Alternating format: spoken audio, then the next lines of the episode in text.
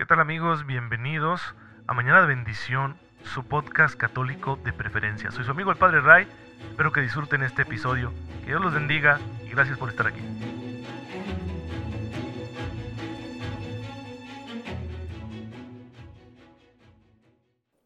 Muy buenos días hermanos, bienvenidos a su podcast católico favorito, Mañana de Bendición. Soy su amigo el Padre Ray, les envío un cordial saludo y un fuerte abrazo. Que tengan ustedes muy feliz martes llenos de la gracia de Dios. El día de hoy celebramos a San Isidoro de Sevilla. Él nació en Cartagena, España, en el año 556.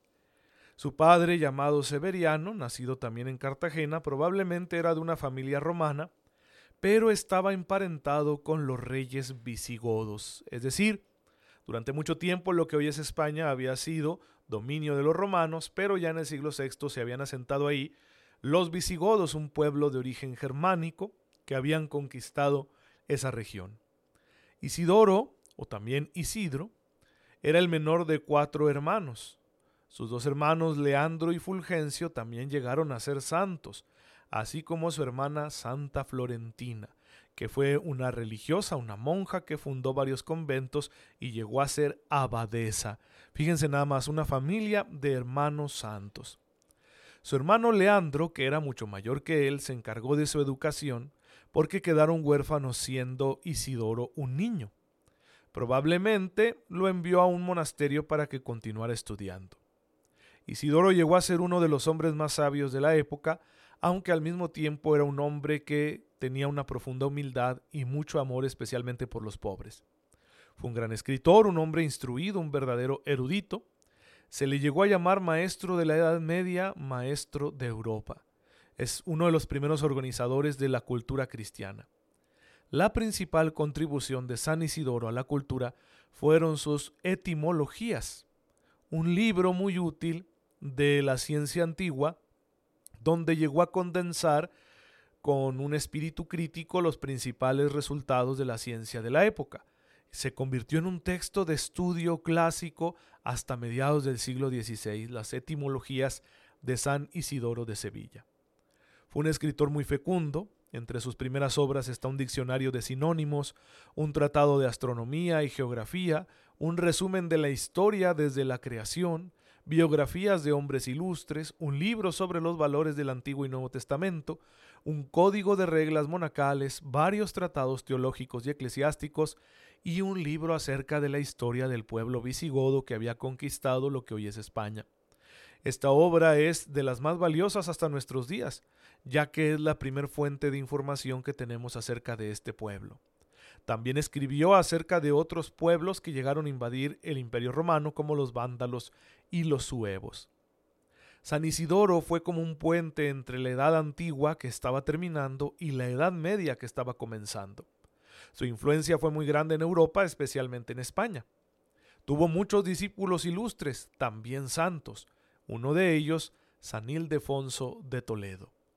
Probablemente ayudó a su hermano Leandro, que llegó a ser obispo de Sevilla, a gobernar la diócesis, y al morir su hermano le sucedió en el cargo.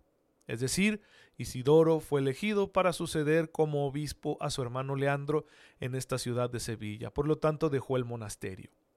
Su episcopado duró 37 años, eh, vio a seis reyes, completó la obra comenzada por su hermano San Leandro, que fue convertir a los visigodos del arrianismo, esa herejía de la antigüedad, al catolicismo. Él trabó amistad con el hijo del rey de los visigodos, con Hermenegildo, que murió mártir, y posteriormente tuvo que ver mucho con la conversión de su hermano Recaredo, que sería rey de toda aquella región de España. Su principal preocupación como obispo fue la de lograr una madurez cultural y moral de los sacerdotes, porque estos como pastores del pueblo estaban llamados a ser verdaderos líderes de santidad. Fundó un colegio eclesiástico que sería un prototipo para los futuros seminarios, dedicándose personalmente a la instrucción de los candidatos al sacerdocio. Como su hermano, llegó a ser un obispo muy popular y el más respetado de su tiempo en toda aquella región. Continuó la costumbre de su hermano de arreglar las cuestiones de disciplina eclesiástica a través de la reunión de sínodos. San Isidoro presidió un gran sínodo de los obispos de toda España en el año 619 en Sevilla y posteriormente otro en Toledo en el año 633. Muchos de los decretos de este concilio fueron obra del mismo San Isidoro, aprobados por el resto de los obispos, especialmente el decreto por el cual se establece que cada diócesis tenga un colegio eclesiástico. Su sistema educativo era abierto y progresista. Propuso un sistema que abarcara todas las ramas del saber humano. Según parece, San Isidoro previó que la unidad religiosa y un sistema, un sistema perdón, educativo amplio podían unificar los elementos que amenazaban desintegrar a la España de aquel tiempo. Y gracias a eso gran parte del país se convirtió en un centro de cultura, mientras que el resto de Europa se hundía en la barbarie. Otro de los grandes servicios que San Isidoro prestó a la Iglesia española fue la de completar un misal y otros libros litúrgicos mozárabes que San Leandro había empezado a adaptar de la antigua liturgia española. Esto de los mozárabes o hispano-visigodos es un tema ahí un poco confuso, pero se trata de un estilo litúrgico y lingüístico que se daba en la España del siglo VI y que se consolidaría más adelante.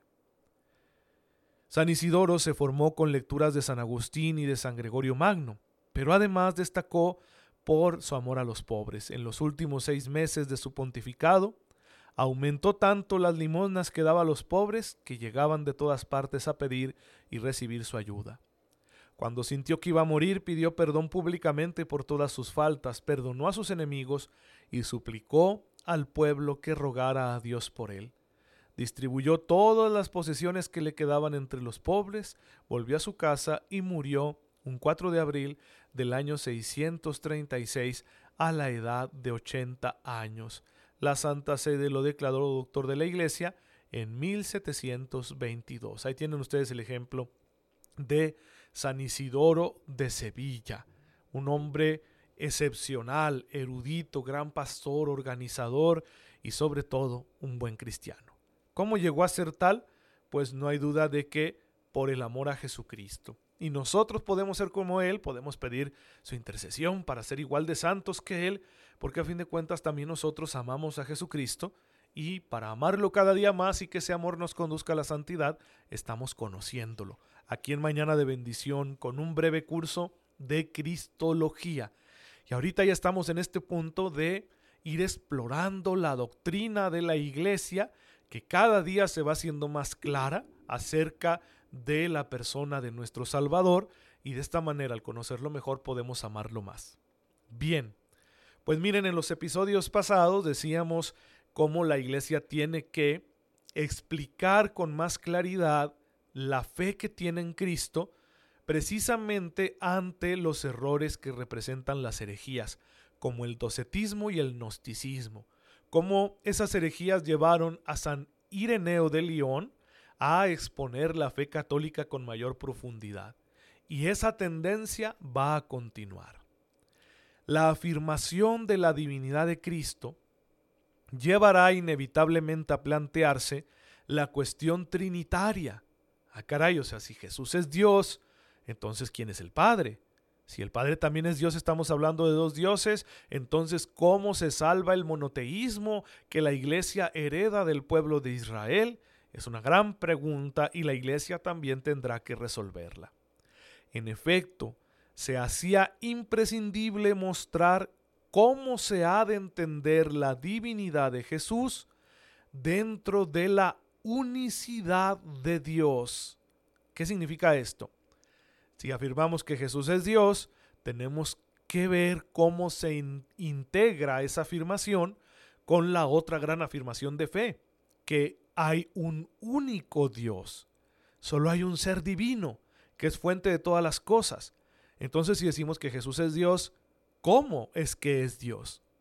Y aquí es donde la iglesia empieza a explorar teológicamente en qué consiste la relación entre el Hijo y el Padre. Es decir, cuál es la posición que Jesús ocupa dentro en el seno de la divinidad, de la Trinidad. Esta cuestión es el centro del gran debate teológico del siglo IV, en el que van a tener un papel sobresaliente muchos grandes santos teólogos, como San Atanasio de Alejandría y San Basilio, San Gregorio Nacianceno y San Gregorio de Niza, que son santos obispos y teólogos de regiones de lo que hoy es Turquía. La teología y el esfuerzo clarificador en el ámbito terminológico va a llevar a la iglesia a desarrollar una idea muy interesante. La iglesia tiene que encontrar un lenguaje, unos términos, unas palabras que puedan explicar con mayor claridad esa relación entre el Padre y el Hijo, que son un solo Dios. Y lo van a hacer tomando prestadas palabras del pensamiento griego. Van a hacer una distinción entre dos palabrejas que andan por ahí y que son muy importantes para el lenguaje teológico católico. Usía e hipóstasis. La palabra usía describe el interior del hombre, su esencia. Decir que alguien habla desde su usía es que está hablando desde su ser más profundo. Eh, podríamos traducirlo así como esencia o como sustancia en el sentido filosófico, no en el sentido químico. Sustancia, es decir, lo que le da el ser a alguien.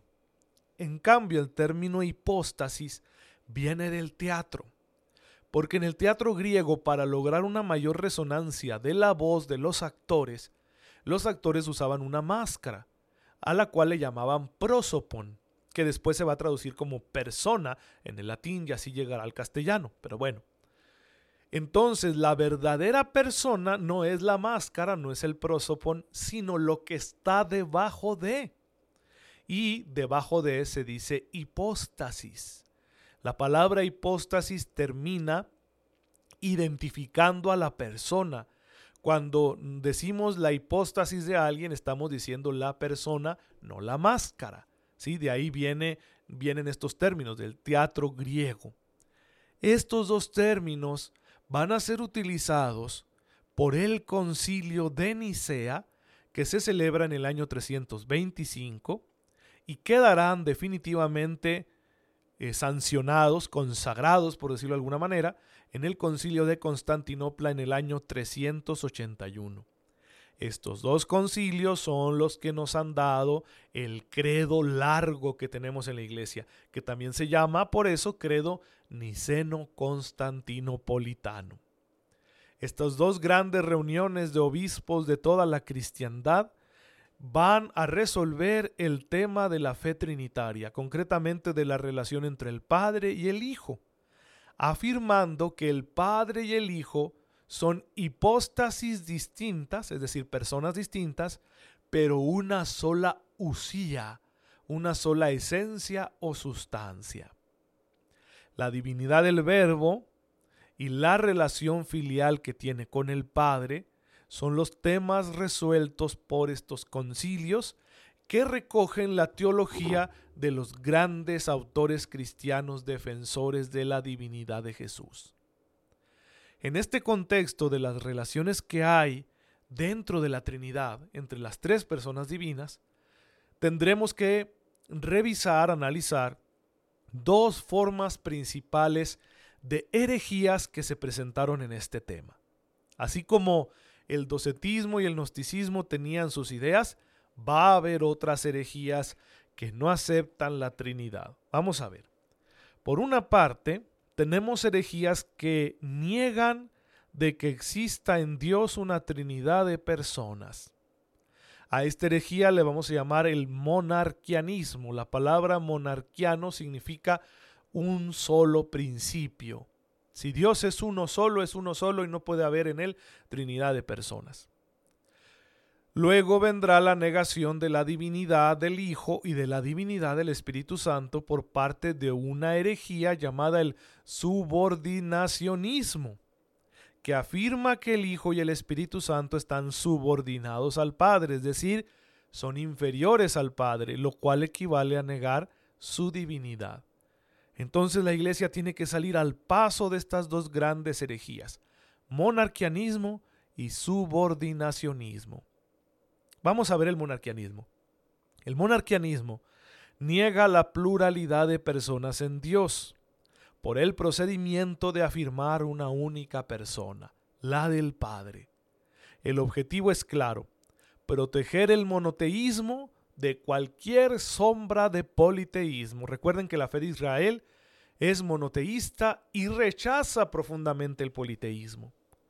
El camino elegido por los monarquianos es el más fácil, negar la pluralidad, de personas en Dios. Solo hay un Dios, una sola persona divina, que es la del Padre. No existen más que dos caminos para negar esta pluralidad, esta palabra es difícil, pluralidad de personas. O negar que Cristo sea verdaderamente Dios, o negar que sea un subsistente realmente distinto del Padre. Es decir, va a haber dos formas diversas de monarquianismo, es decir, dos posturas que con argumentos diferentes niegan que haya una Santísima Trinidad. En el siglo III van a presentarse estas formas. La primera línea hace de Cristo un nombre divinizado, es decir, un hombre, un hombre tal cual como tú y como yo, y hasta podríamos decir un pecador, pero que ha sido adoptado por Dios como hijo, con tanta fuerza que podemos decir que es Dios, pero que no lo es realmente. Según ello, para esta postura, Jesús de Nazaret sería hijo adoptivo, no natural, no engendrado de la sustancia del Padre. Por esta razón, a esta forma de monarquianismo se le llama adopcionismo, porque dicen que Jesús no es Dios, sino un hombre adoptado por Dios. La segunda línea, la segunda forma de monarquianismo, dice que Cristo es Dios, pero niega que sea realmente una persona distinta al Padre. Cristo solo sería uno de los modos en que el Padre se nos ha revelado o ha actuado en la historia. A esta forma de monarquianismo se le llama el modalismo. E, esto sería como decir que el Hijo en relación con el Padre sería como el hielo en relación con el agua. La sustancia es el agua, pero a veces se presenta como hielo. Entonces, Dios es el Padre, pero a veces se presenta como Hijo. El Hijo realmente no existe, sino que es Dios Padre que se presenta como tal. Por lo tanto, no hay diversidad de personas en la Santísima Trinidad, sino un Dios que se presenta de distintos modos, solamente eso.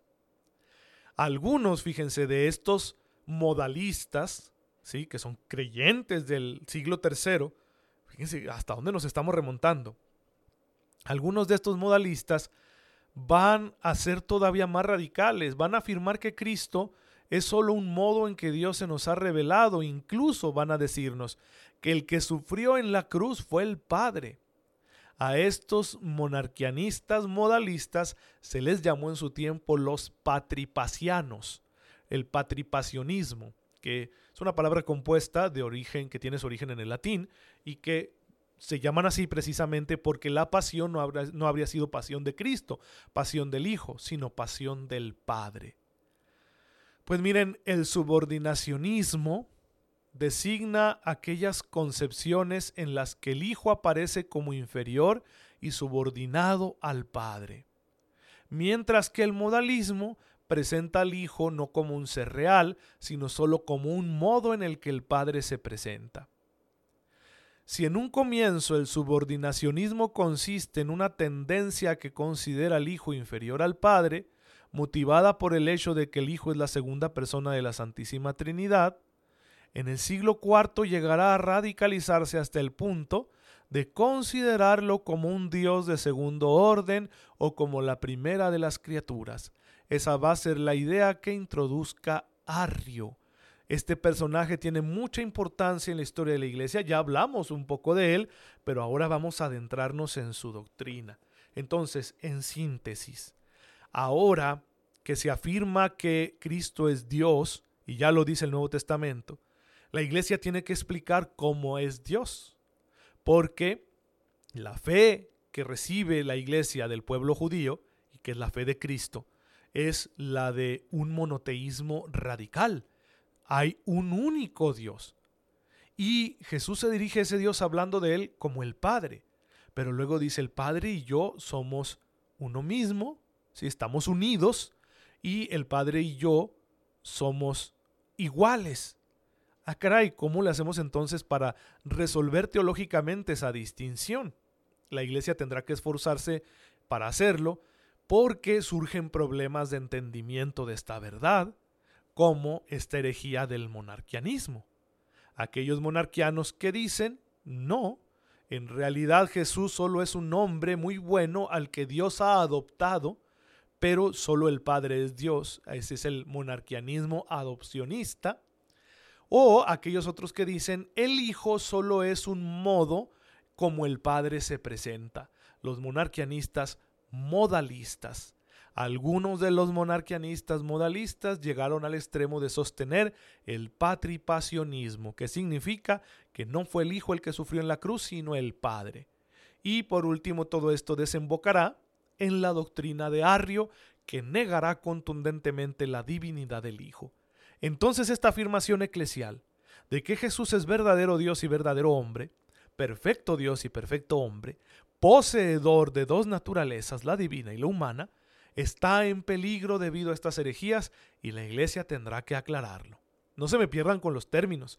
Aquí vamos a tener que hacer un esfuerzo mental considerable para tener claro este esquema en la cabeza y no perdernos con los nombres, con los términos que yo trataré de explicar de la mejor forma que pueda. En el próximo episodio, no se lo vayan a perder este miércoles, vamos a ver la respuesta que la iglesia va a ir dando a estas herejías y también vamos a entrar de lleno en la doctrina de Arrio, que sacudió a la iglesia y que provocó el primer gran concilio de la iglesia, el primer gran concilio ecuménico, el de Nicea, en el año 325, es decir, en la primera mitad del siglo IV. Así que esto se va a poner muy emocionante, por favor, no se lo pierdan. Si alguien tiene alguna duda, ya sabe que puede contactarme a través de mi página de Facebook, Padre Ray. Señor, te damos gracias, porque en tu infinita sabiduría te has ido revelando a nosotros gradualmente, de manera que con la ayuda del Espíritu Santo podamos comprenderte mejor para amarte y servirte. Concédenos permanecer firmes en esta verdad y no optar por salidas fáciles que terminen negándola, porque tu misterio es muy grande y no debe ser disminuido. Queremos glorificarte aceptándote tal como eres. Por Jesucristo nuestro Señor. Amén. El Señor esté con ustedes. La bendición de Dios Todopoderoso, Padre, Hijo y Espíritu Santo, descienda sobre ustedes y los acompañe siempre. Muchas gracias hermanos por estar en sintonía con su servidor. Oren por mí, yo lo hago por ustedes. Síganse cuidando mucho y nos vemos mañana con el favor de Dios.